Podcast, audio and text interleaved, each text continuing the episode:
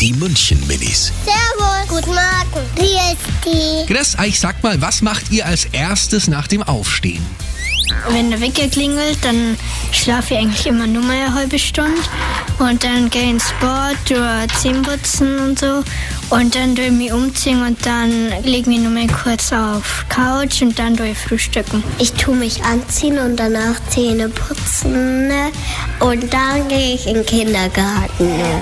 Und ich gehe da erstmal und dösel noch ein bisschen im Bett und dann strecke ich mich mal und dann gehe ich ganz auf. Die München Minis. Jeden Morgen beim Wetterhuber und der Morgencrew um kurz vor halb sieben.